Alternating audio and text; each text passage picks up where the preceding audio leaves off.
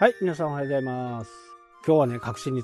迫っていきますよ。えー昨日の続きなんですけど、まあ、もし昨日の続きを、昨日の放送を聞いてない方はね、昨日の続きもちょっと聞いてからこちらに来ていただいた方がいいかなとは思います。はい、で、昨日の続きね、えー Google が Google マップを使ったね、えビジネスをどんどんどんどん加速させて、えより使いやすいものにね、していこうというふうにしているわけですよね。それは皆さんもなんとなくこう感じていることなのかなとは思いますけど、じゃあ Google が最終的な目的地、目標地点はどこなのかっていうことをね、考えたことがあるでしょうかね。えーズバリですね、自動車の自動運転のことをね、Google は相当な資金を投入して、いろんな企業を買収して、この実現化をね、より早急にできるように進めているのが今のね、現状だと。実際アメリカではね、もう Google の自動運転が始まっている。まだ試験段階だとは思うんですけどね、始まっています。まあ、車ですからね、すべての車につけるだけでも、そこでね、1台につけるのに1万円でももらえばね、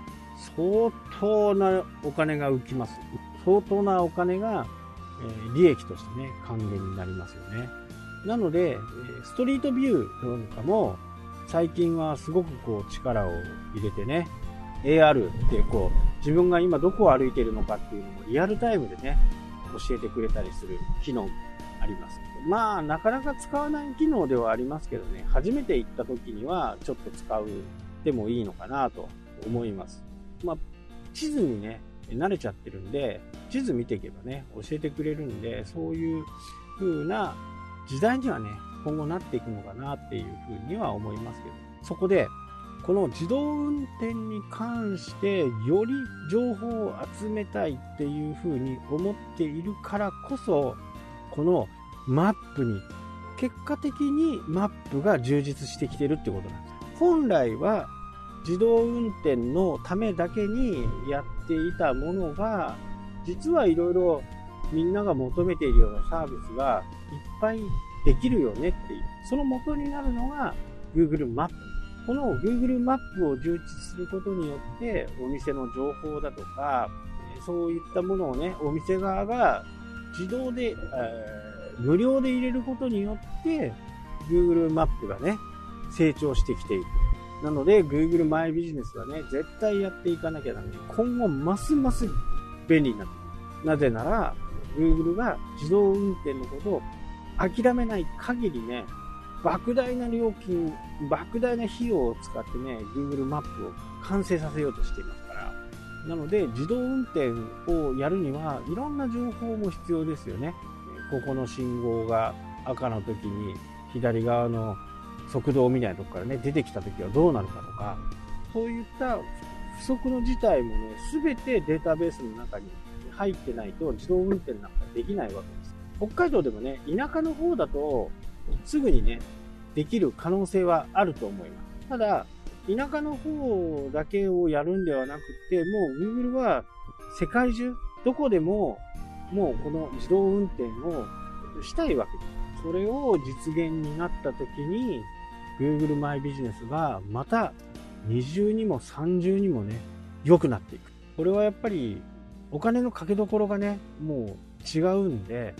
SEO という風な観点ではなくって、集約ね、えーしていくいきつつあるというのが実情なんですけど、ただ、こう、Google マイビジネスの MEO っていうやつ、こう、その Google マイビジネスの最適化をする会社っていうのは、えーっと、8割ぐらいがね、なんか、嘘みたいな会社です。なので、そんなところに引っかかると、大変なことになるんで、めんどくさいことになるんで、お金もかかるしね。お金と時間かけてね、上に来ればね、それなりの効果はやっぱりあると思うんですけど、まあお金かけた分どうなのかなっていう感じなんでね。これは自分でできる対策ですから、まず絶対やんなきゃなんないのは、えーウェブサイトが必要ですね。あと、投稿。Google マイビジネスをやられてる方はわかると思うんですけど、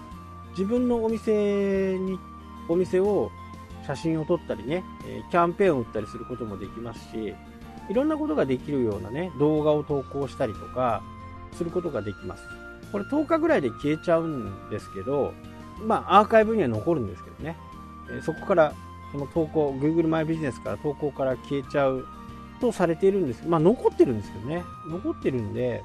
どうなのかなっていうふうにね、えー、思います。けど、この投稿っていうのは、そのお店がやってるかやってないかっていうことを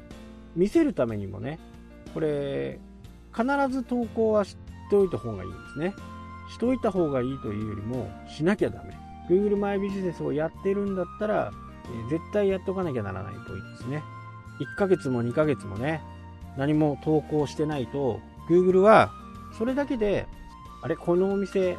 やってないんじゃないかなっていうふうにね、思うわけです。で、いつも言うように、Google は検索した人をすごく大切にするんで、実際に Google マイビジネスで今日オープンしてるっていうふうに思って検索して行ってみたと。でそれが閉まってたというふうなこと？これは Google がね、管理できるわけじゃないんで、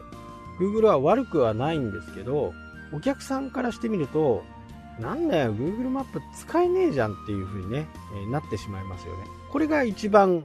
Google としては嫌なんです。なので、この一番嫌なことを避けるためにも、投稿頻度が少ない人、少ないお店っていうのは、上の方にね、出さなくするんですよね。なので、Google マイビジネスをやっているお店は、必ずね、休み明けには必ずこう投稿を打つというようにしといてくださいそうしないと今の順位がね非常に下がる場合があるんででこれデータによるとですね1位から Google マイビジネスね地図出して検索する人の1位から3位までがトップページに出るんですけどそこで地図をペチッと押すと候補がね10個ぐらい上がってくるんですよねで、この候補を、10個ある候補の中で、まあ、どれが一番いいかっていうと、まあ、3つに出てくることは、間違いなくいいんですけど、5番目、6番目でもね、お客さん来るんですよね。